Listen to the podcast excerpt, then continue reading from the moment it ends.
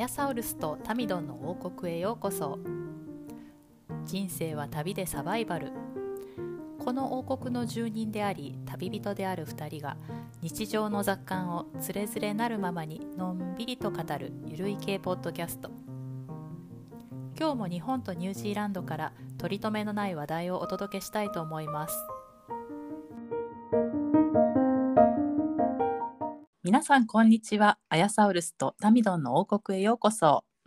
こんにちは、皆さん。先週はちょっとお休みだったんですけど、我々ちょっと忙しくて、はい。また、はい、今週からよろしくお願いします。はいお願いします。タミ何やってたんですか？そうそうもう忙しくてね。あの先週は友達と旅行に行ってて今週末もちょっと東京出張だったんですけどもうほんとね疲れが抜けなくて昨日数年ぶりにねコンビニの栄養ドリンク飲んだんですよ。なんかあのうんアリナミンの夜飲めるっていうカフェインが入ってないから夜飲める栄養ドリンクみたいなやつうんうんあそんなのあ間飲んだ。ら、そうそうそうそう。なんかちょっとはケミカルだけどまだ体に良さそうかなと思って飲んだらなんかうん。久しぶりに飲んだからかすごく効いてなんかもあの疲れてはいるんだけど結構なんかあの動けるっていう感じで。ちょっとねあのこれからちょっと年末とかしんどい時それあの頼るのもいいかなって思ったところで。でまあ疲れてるのはさておき私最近ね、あのすごく調子いいんですよ。で、はい、うん。なんかあの今年ねあの なんでそんな にやついてるんですか？いやちょっとどう調子がいいのか。何をおし何を発言するのか。何をおっしゃってるのか。いや何を発言するのか。ドキドキワクワクだなと思って。どうしたんでしょうか？何がそんなに絶好調なんでしょうか？はい。なんか結構あのコロナの3年間割とあの引きこもってたというか割とまあそんなに出かけずに過ごしてやっぱり今から思えばちょっとメンタルがあのダウン状態になってたんだろうなってその時はそこまで気づかなかったんですけど、はいって思うのがいくつかありましてであのでね今年はもうあのソロ活もするぞーって年始に言ってた通りあの結構あちこち出かけたんですよ。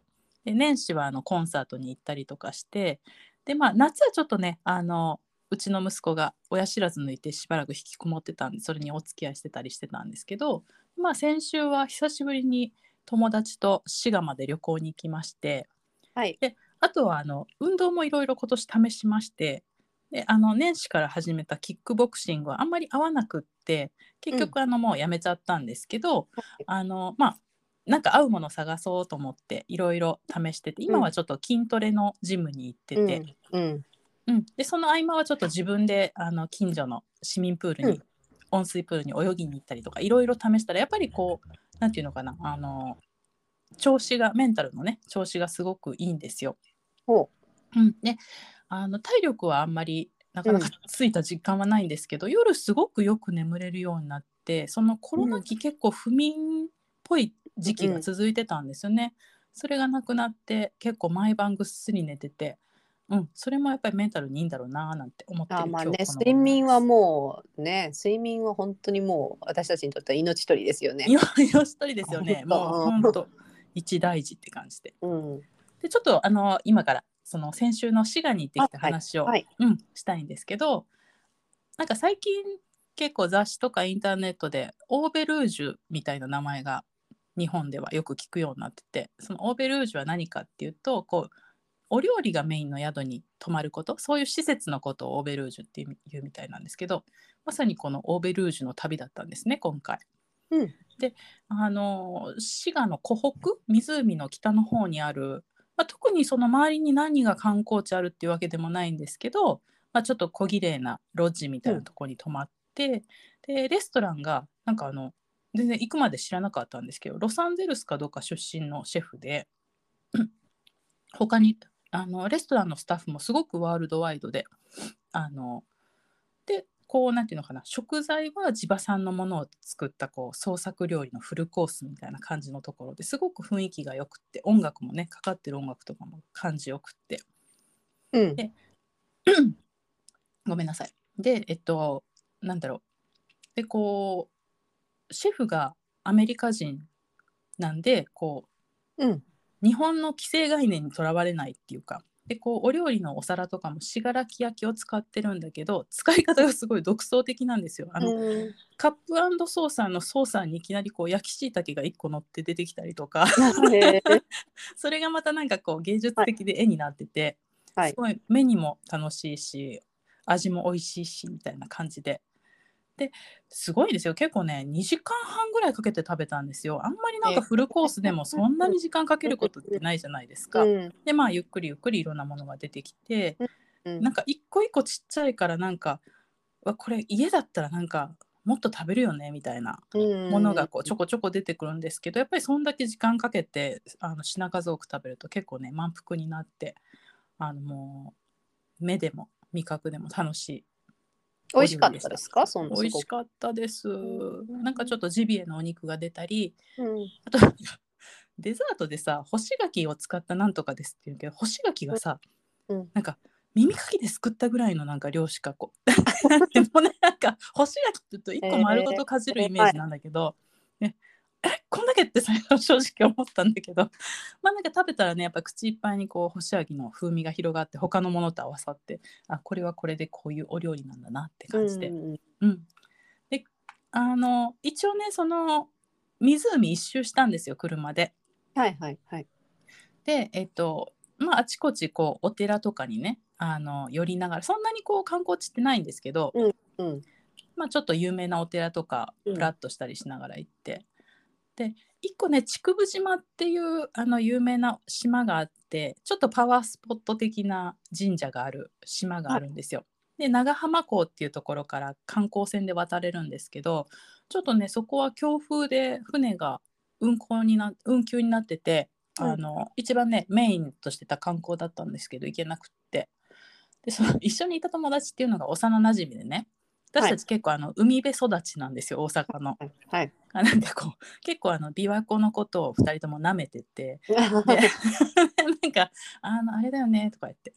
こう台風が来たら海とかって怖い怖いねすごい怖いっていうイメージがあって、あれだけどあの琵琶湖とか湖だと全然危険感じないよねみたいな話をしながら行ったらあの強風で船が休みになっててあやっぱりあの湖も危険なんだねっていう話をしながら回ってたんですけど。はいうん、で帰りはえっと、えーラコリーナっていう滋賀ですごく有名な和菓子屋さんのフラッグシップ店みたいなのがあってほあのただこう大きい本店があるっていうんじゃなくってなんかこうコンセプトのあるこう自然の中にいろんな変わった建築があってその中に工場とかお土産物屋さんとかフードコートがあるっていうちょっと変わったう携帯のお店なんですよ。でそのメインの建物も建築家の藤森照信さんっていう人なんか有名な方みたいなんですけどが建てたあの草屋根っていうんですか？うちの息子曰くなんかモダンな現代風の合掌造りだなっていう表現をする。まさにそんな感じのこう建物がドーンとあって中にこう一見手入れされてないさそうな風を装ったすごく手入れされたこうなんていうのかな自然が広がっててその中にこう建物が点在してるみたいなちょっと面白いうん施設というか場所で,、でそこであの焼きたての、ね、カステラとかそういうのをいただいたりとかして一回ね一回行ってみたかったんですごくあのここも良かったです。ちょっとね、へーあの市が行く方はねぜひ行っていただきたい。穴場ですね。うん、そうですね結構人にぎわってましたでもうーん。なんかカフェとかも売り切れのものとかも多くて、へえ。でそこはあの最初和菓子店から始まったお店なんですけど今はもう洋菓子も進出しててバームクーヘンがすごく有名なんですよクラブハリエっていう名前で出してるんですけど、うんでそのなんかこう工房みたいなのがあって 何本もこうバームクーヘンがダーッと並んでるのもね結構圧巻でした。バームうんクーヘンってすごい唾吸い取りますよね。あそれがねクラブハリエのバームクーヘンはしっとりしてて。しっとり。あーしっとりはいいですね。今度帰国するときにあのぜひご馳走するから食べてみて。ちょっとあの、はいありました。唾吸い取られるバームクーヘンとは概念が違うバームクーヘンはい。そうなんです。今ねうん。結構東京にも進出してるから東京大丸かなんかにもお店入ってるんでぜひへあのー。東京在住の方も食べていただきたいなと滋賀を代表する和菓子店。かそのあのリゾートっていうかそのリトリートみたいなところってそのご飯食べるだけじゃなくてやっぱりなんかパとかいろいろついてるんですか？ファシリティがあるって感じそれがね本当にお料理だけでしたね。あそうなんですか？あうん。温泉みたいなのがちょっと貸し切りにできるうん。っていうぐらいであとは特に何もなかったですね。じゃあ本当になんかゆっくり時間をかけてご飯を食べに行くみだけってだけって言ったらあれだけど。そうそうそうそう。あとはもうなんか本当あのお部屋が結構コテージで綺麗なコテージで、はいはい。湖に面しててレイクビューっていうんですかね、はいはいあもう本当そこでゆったり過ごすみたいな感じで。もどうですかそのあのこれぐらいの年齢になってそのあ友達とどど同室だったんですか？同じ部屋。うんうんそうですそうです同室。うん。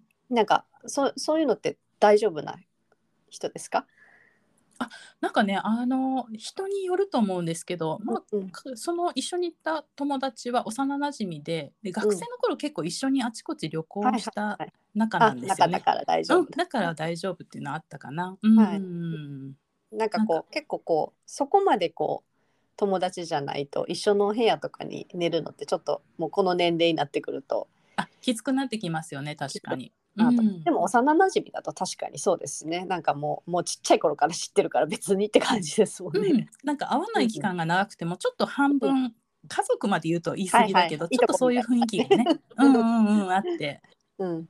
なんか寺でもあのお寺でもあーなんか結構ね彼女とフランスとかに旅行した時にはあのストリップ劇場に遊びに行ったりとか結構そういうことした仲なんですよ。はいはい。なんで滋賀の寺で2人でああうちらもなんか寺で大仏見て感想を言い合う年になったねって言いながら待ってたんですけど。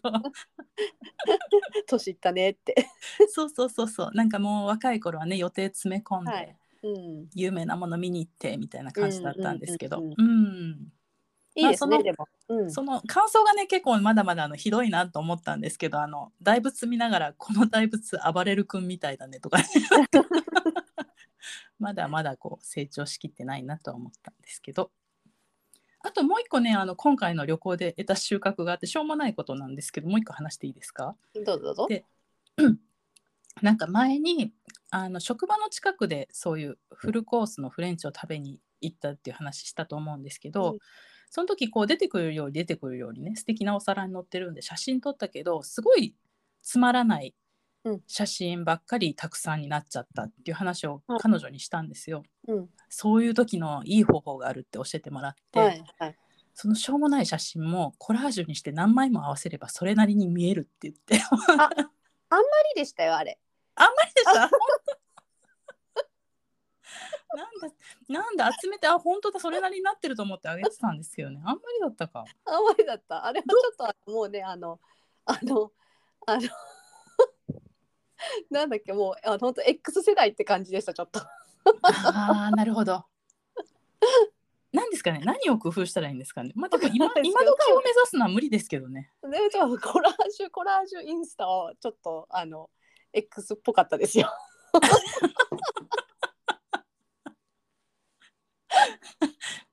なんかその友達と、あ、本当だ。あの幼馴染の方に あのあのそのあれをディスるわけじゃないんですけどあのあのはあんまりこうあれでしたよ生えてはなかったですね。ああ、そうですか。残念。なんか教える方も教える方だし、教えてもらう方ももらう方だから、あ、なんか本当だ、それなりになってるなってるとか言いながらやってたんですけどね。残 なんか念。うん、あんまりこう最昨今見ないコラージュでした。それは多分私のあれでしょうね。選んだセンスでしょうね。そうかな。友達も友達も言えなかったのかもしれない。それ見て、あ、ちょっと古いって思ったけど。昔ほらピコラージュって流行りましたよね。なんかちょっとああいう感じだった。うーん。あ、今はどんなものが流行ってるんですか、ちなみに？どんなものどんなものっていうかあのなんかこのあのインスタのそのごめんね、ちょっと昨今見ないが今ちょっとじわじわきてて。そこを見ない感じでした本当に。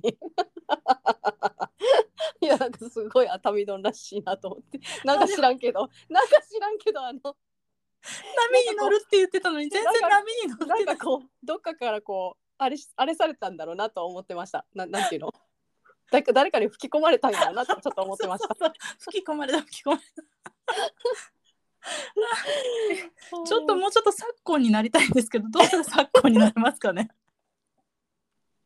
ちょっと教えてくださいなんか見本今度送ってくださいなんかこういうのが昨今だよああインスタのねストーリーでねこういうのが昨今っていうのそうそうそうそうわかりました。はい。はい、波 波に乗り切れてないタミドンでした。はい、以上です。え、ソウルさん、今週どうでした？いやなんかすごいごめんなさいね。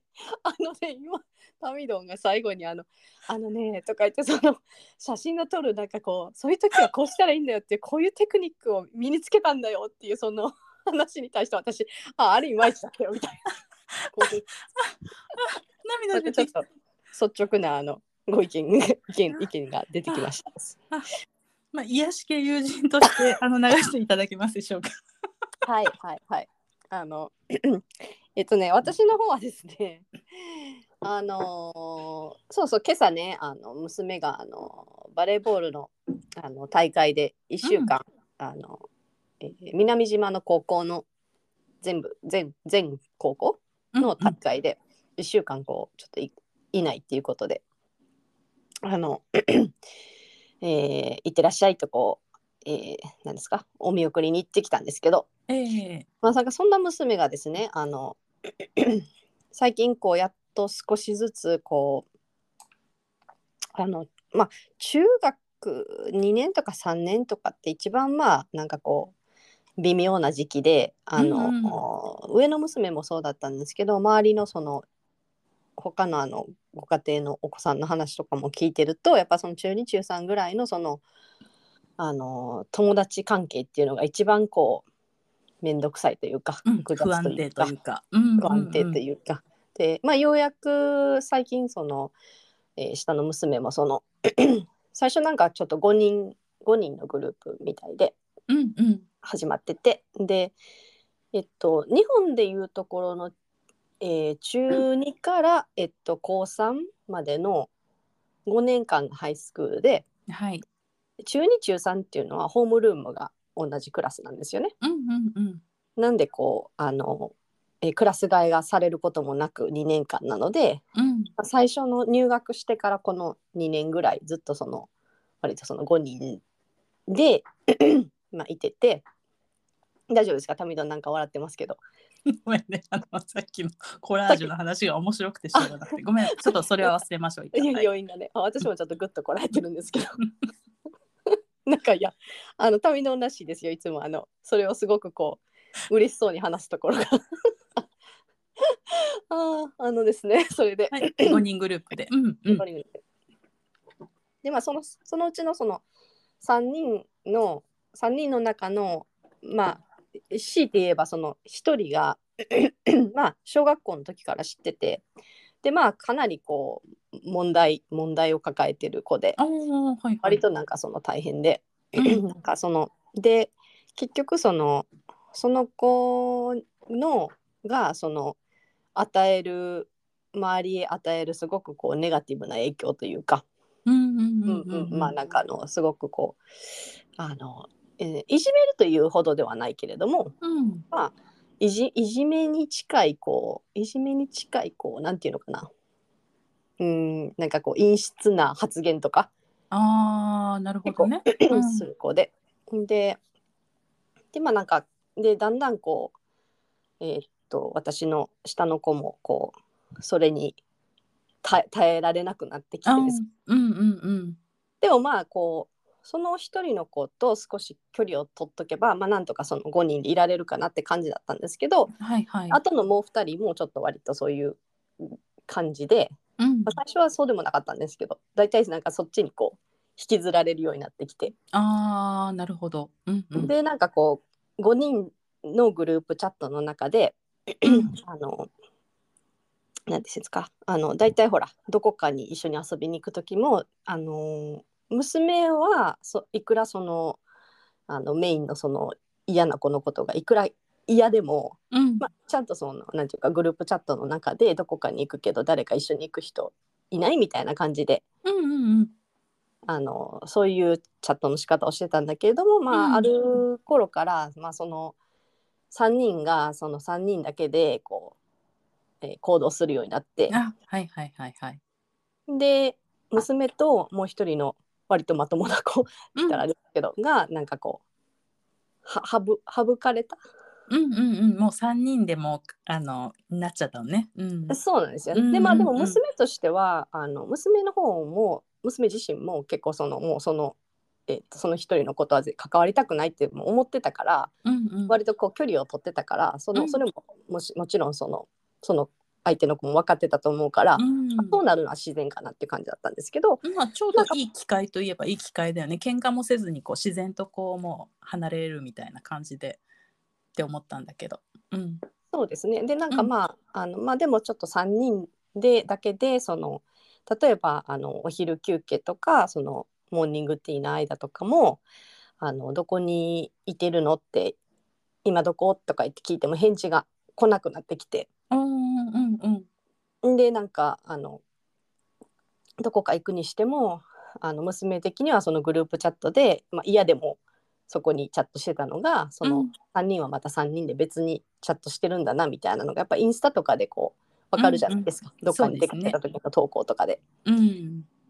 で結構なんかそれに対して娘もこうなんちゅうの割り切れないところもあって。でちょっと悲しんでてうん。でななかなかなんか難しいみたいでやっぱそのあのピアプレッシャーもあってなんかその高校ではあのなんかこう2人でこう2人のグループ女子のグループとかいうのはなかなかいないんですってうん。これ上の子が言ってたんですけど、うんなんかグループってもう3人以上みたいな感じでうん。逆になんか。か2人とかでご飯食べたりすると浮いちゃうみたいなあそうなんだ。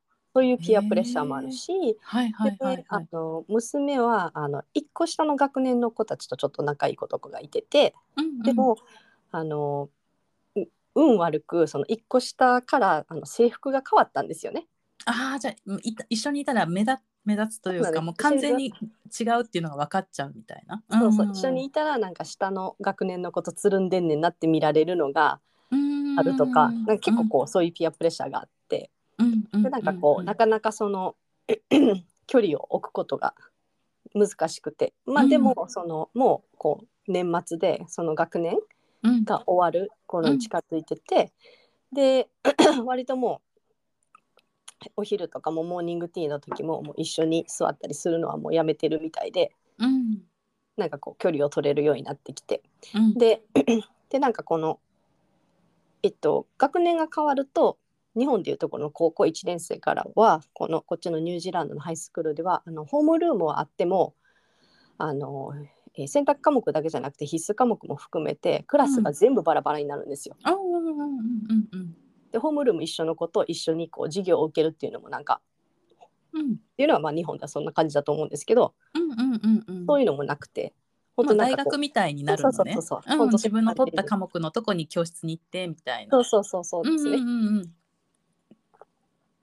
なんであのこのちょうどいい時期というかあうんうん。のさっき亀戸が言ったみたいに、で、うん。この時期を待ってる、えーえー日本でいうところの中3の子たちはかなりいると。そうなんだ。へえ、すごいなんかなかなか知らない裏事情だねニュージーランドの高校生ですよ中学生の。うん。うんで上の娘も本当にそうでなんかそのこの中中学3年生のこの時期を待ってでないとこう、その前にちょっともうあの一緒にハンガウトしなくなると割とこのドラマができちゃうからああ、うんうんうん、トそこでまたラブル起きてんなみたいなのが目立っちゃう。なっちゃうなっちゃうし、でもなんかこう下の子は割とこううんあの白黒はっきりしたいタイプで、うん。あのうんうんうん、あのいつもこう立ち向かう人なんですよね。はいはい。で上の子はそう結じゃない構あれよね下の子正義感強いみたいなとこああるありますあります感イメージですもんね。正義感、正義感しかないんじゃない？あの人。うんうんうんうん。それでなんかその あのその友達たちにもチャットでなんか言ったんですよ。なんかあの私たち私ともう一人の子が最近なんかあの出かける時も、うんあの全然こう声かけられないし、うんレフトアウトされてるみたいそういう気持ちになるんだけど何か「Did I do something wrong?」みたいな何か私、間違ったことした？ってうん。いうのを聞いたんですよね。うん。そしたらなんかチャットでうん。あの他のさ3人のメンバーがうん。あそうそうもう一人のそのもう一人のことは仲いいんですよね。うんうん。でもう一人の子はでも私そんないそんなこと言う勇気ないとか言ってて はいはいはい。私の下の子が大丈夫、私がいるからみたいな感じで。うん。うんただなんかあとの3人の子たちはなんかチャットではなんかあそんなことないよとかあ自分の方が嫌われてるかと思ったとか言って今こんなチャットでいろいろ言うのはなんだから、明日の朝一番でうん。朝一の同じクラスの時に話し合おうみたいなこと言ってきてはいはいはい。で娘行くじゃないですか学校に、うん。で誰も来なかったんですって、うわきついなそれうん、でなんか結局なんか、その日にお昼ご飯とか一緒に食べても誰もその話に触れることはなかったと。うーん。でなんかチャットでは言うんだけど、うん。なんか対面でそういう話をできる人は人間がいなくて。うんうんうんうんでなんか娘もなんかもうなんかあんななんか幼稚な人たち知らないみたいな感じになって、なんかね話し合おうって言ったのにみたいな。うん結局なんか避けてるみたいな感じで、うん。でなんか私結構こう上の娘に関しても下の娘に関してもなんなんとなくこう共通点が結局なんか友達になる子たちって割とやっぱりそのバックグラウンドが似てる子うん。になりがちで、うん。やっぱりなんかこうあの 何ですかね。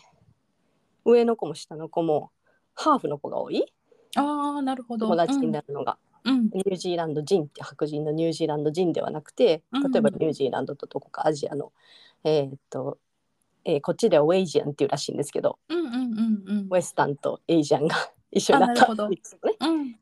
ウェイジアンの子のその友達とかまあお母さんかかお父さんかどっちかがこう外外国の人っていうことそうそうそうそうでねまあねニュージーランド人以外でっていうことだね。そうですね。でなんかうん。あーそっか、まあ、ニュージーランド人でもその海外にずっと住んでて帰ってきた子とか。うんうんうんうん。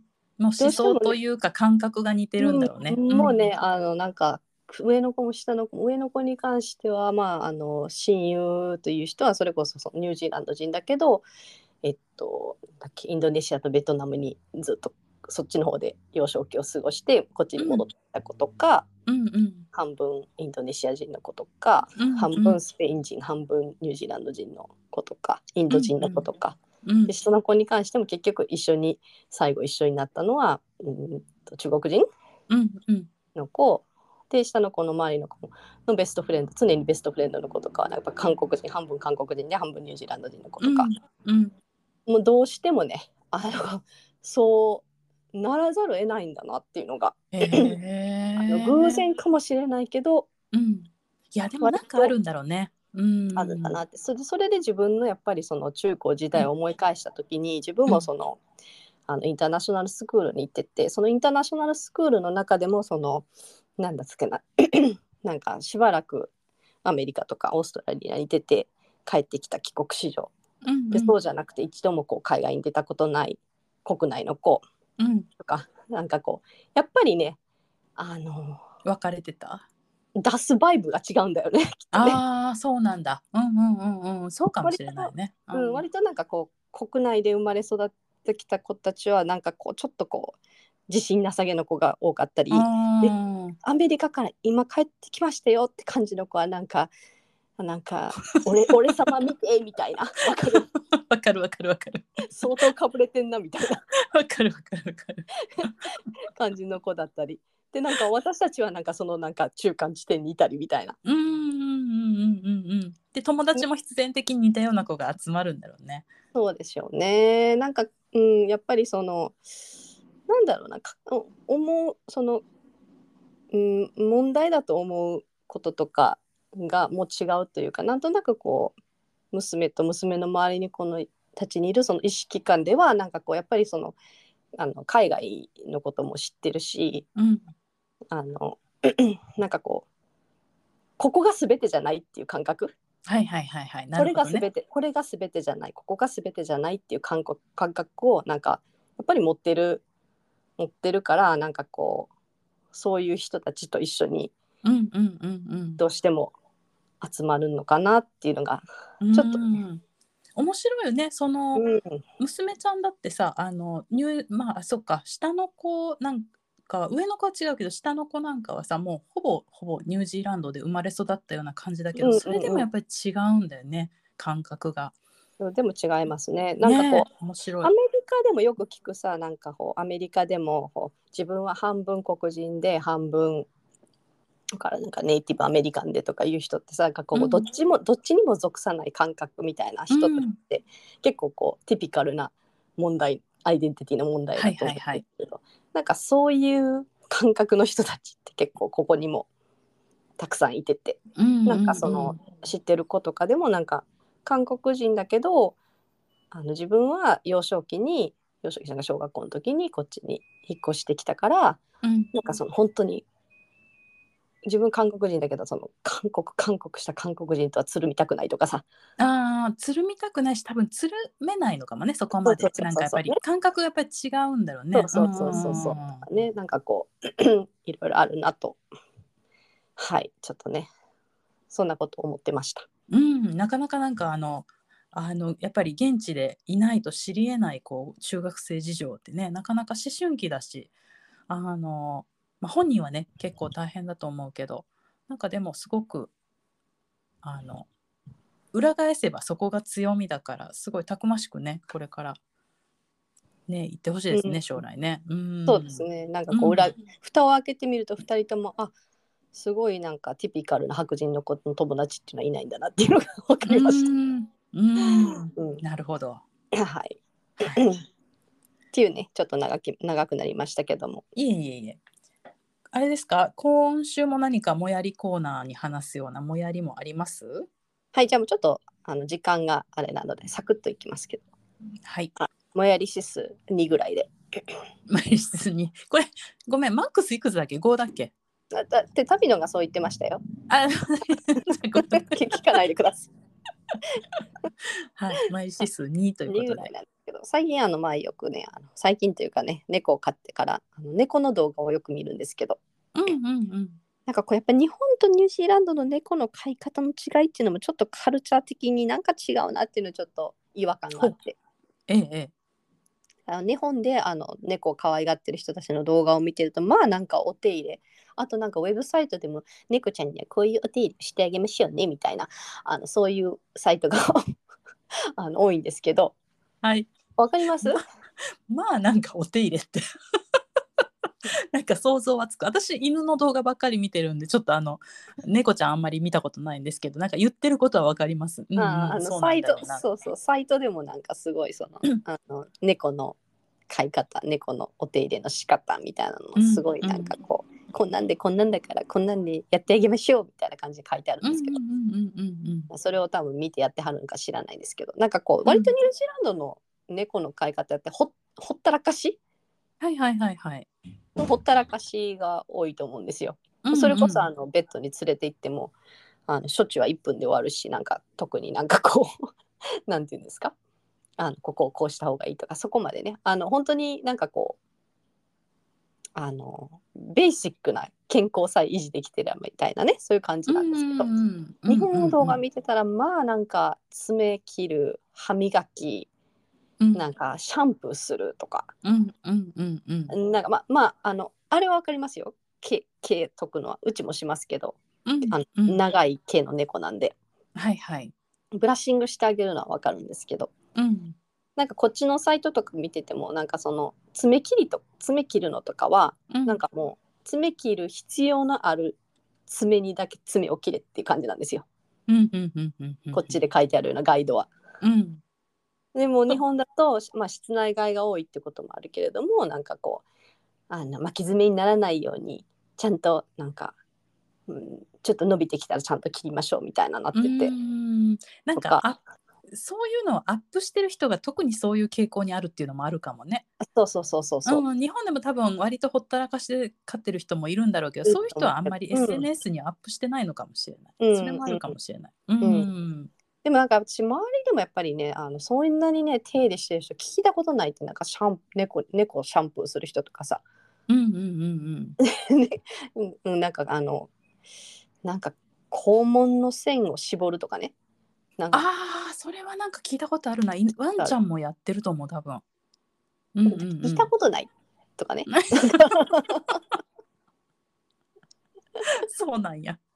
はいでなんかちょっとねあの歯磨きとかだから私もなんかちょっとよくわかんないからうん、友達のところになんか「えっと猫の歯磨きってしてる?」って聞いたらなんかめっちゃ大笑いされてなんか聞いたことないしとか言ってて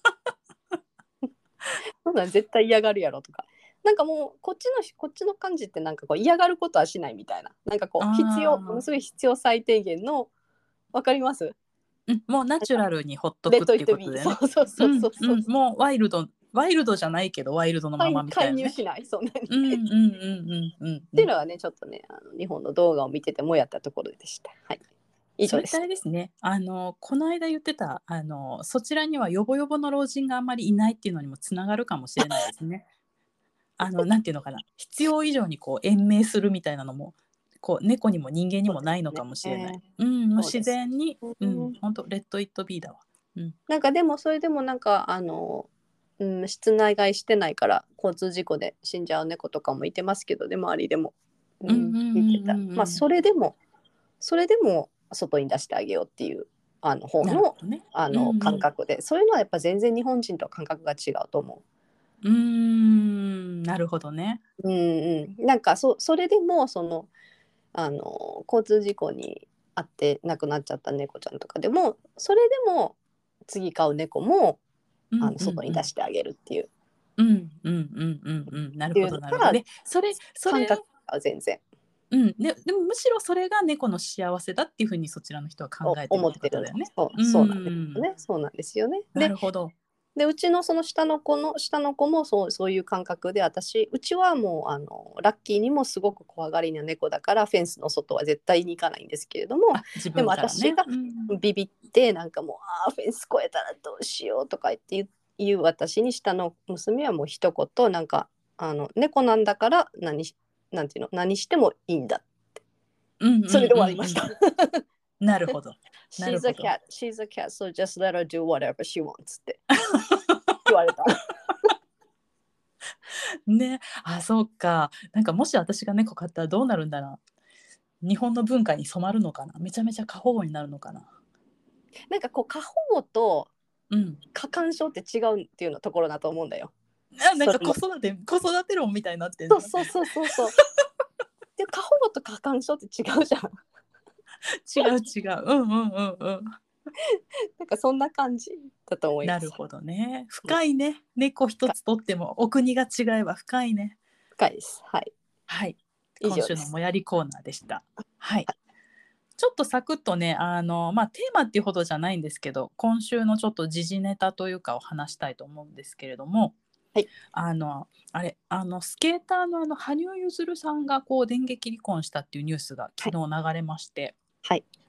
でちょっとなんかすごい私そんなすごいスケートのファンとか彼のファンとかいうわけじゃないんですけどすごいなんか衝撃的だったんですねここ一こう芸能ニュースで。うんなんでちょっとそれ話せたらなと思うんですけども、なんかもう、ね、彼のこう競技者としての一面とは異なるなんかこう私生活っていうかになんか結構興味津々になっちゃっていろいろググっちゃったんですけれどもなんか突然こう X で離婚を発表されてでその理由っていうのがまあまあマスコミにね結構過熱報道されたりつかつきまといされたり一部過激なファンの方に結構ストーカー行為みたいな。あと誹謗中傷？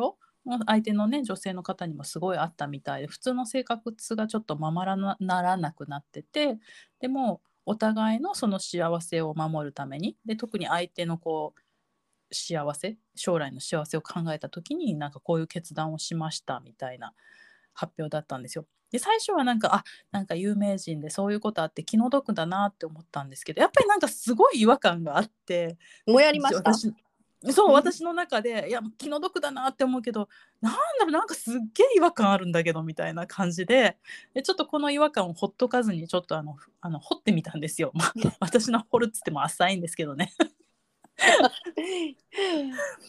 でやっぱりなんていうのかなあのーなんやっぱりどう考えても、まあ、私の考え方が庶民的なのかもしれないけどやっぱりこの状況で離婚に至るっていうのがやっぱりなんかないんじゃないっていうのがあの正直な私の感想で。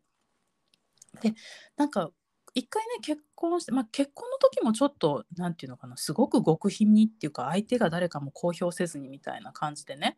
もうあそこまでもう有名な方で日本以外にももうファンもいっぱいついてるじゃないですか中国とかそれこそ他の国でも、まあ、そんな方がこう結婚するってなったらまあそれはすごい騒ぎになるっていうのも本人も分かってただろうのになんかこう秘密にしておけるはずもないのにこう秘密にこう一般人前として進めようとしたのもちょっと不思議だしでそれがちょっともう、まあ、なんていうのかな通らなくなったからっていうのはじゃあ離婚しますっていうのもなんかもうすごく安直というか、うん、でこういう別れ方しても結局彼女もしばらくすごい誹謗中傷続くと思うんですよね、だから果たしてこの選択が本当に守るっていうことになるのかなっていうのも思ったりとかしてで私が結局思ったのがあのコメントとかも全文読んだんですけどやっぱり羽生さんは自分と自分のスケートを最終的にこう選択したっていうことなんじゃないかなって思ったんですよ彼女よりも。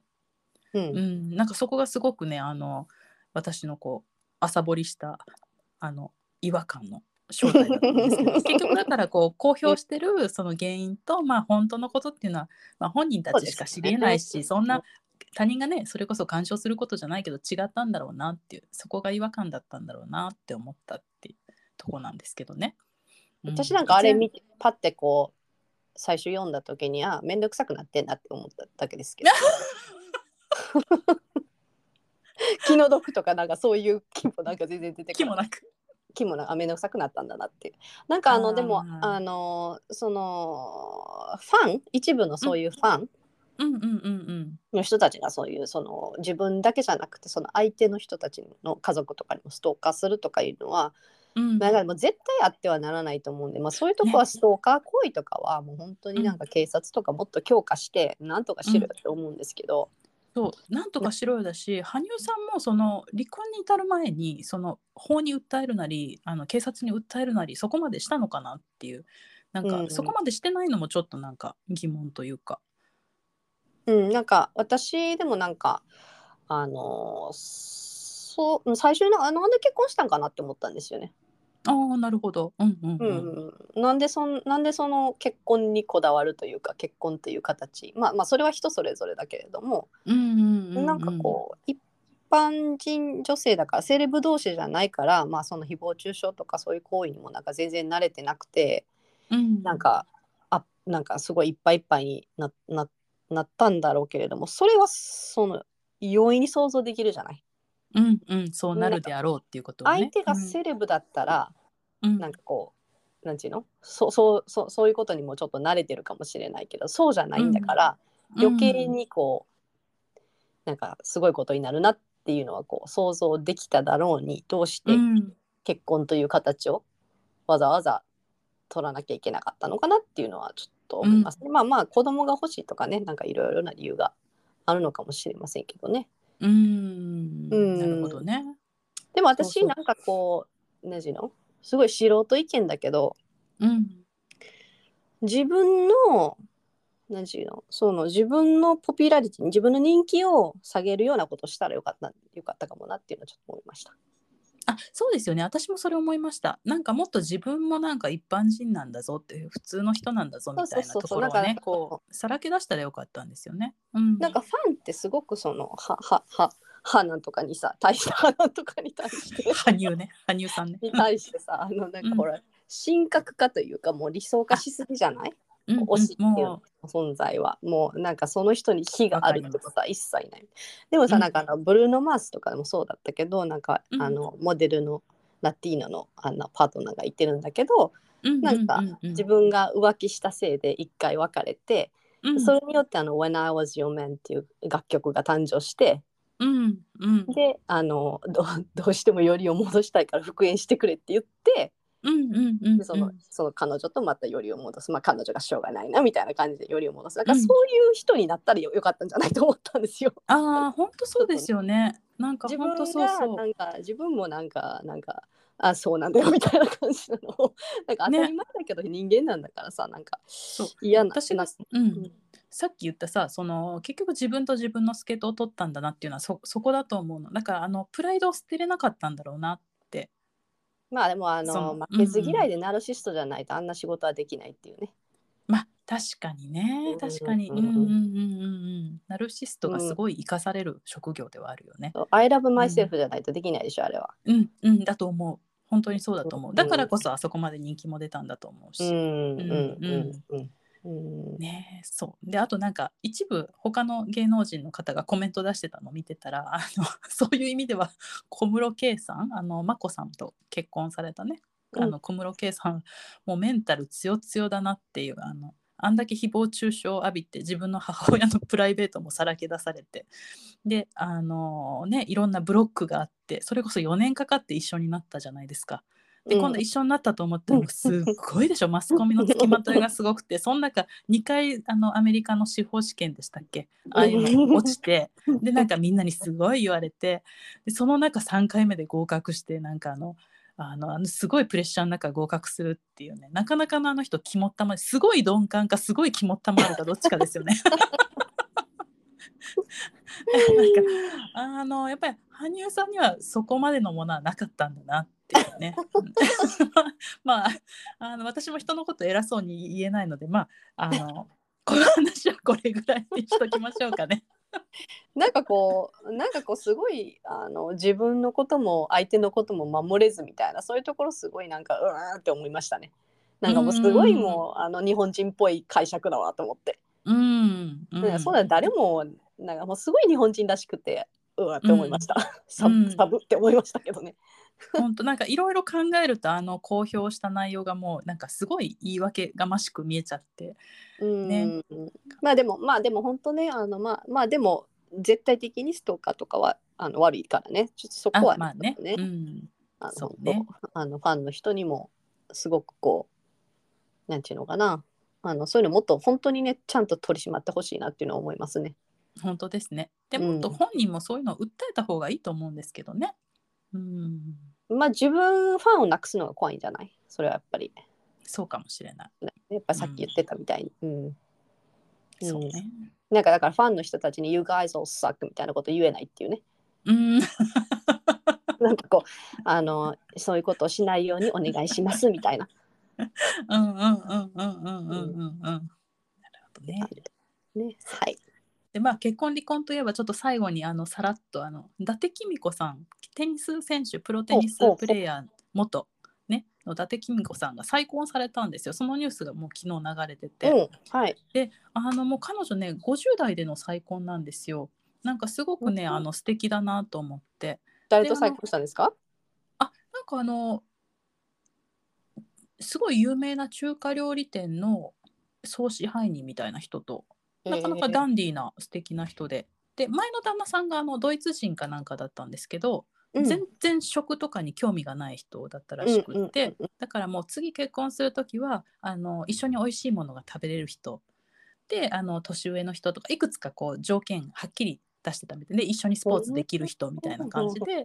でまあそれをこうそういうので次パートナーになれる人がいいなっていうのを友達に話してたらちょうどぴったりの人を紹介されたっていうね、まあ、そんな奇跡的なことが起こるのもまあ彼女があのすごい人だからっていうのもあるんでしょうけど、あなんか私と条件最高に求める条件一緒と思いながら見てたんですよそれを。じゃあ今の子ちょっとタミドンにあの一緒にステーキ食べれる人って誰か探してくれないって今今今言おうと思いました。でしょ？いいよね。なんかこう美味しいものを共有できてこう一緒にスポーツまあスポーツじゃなくてアヤサウルスだったら映画を見るとかでもいいしさ、うん。かといってそのべったりいつも一緒じゃなくてもお互い50年人生歩んできたからそれぞれの時間もあってみたいなそういうね素敵な再婚を実現されてて。あまだまだ50代捨てたもんじゃないなってちょっとアラフィフ手前で 50代手前で思ったんですけど。うーん。いやもういいわ。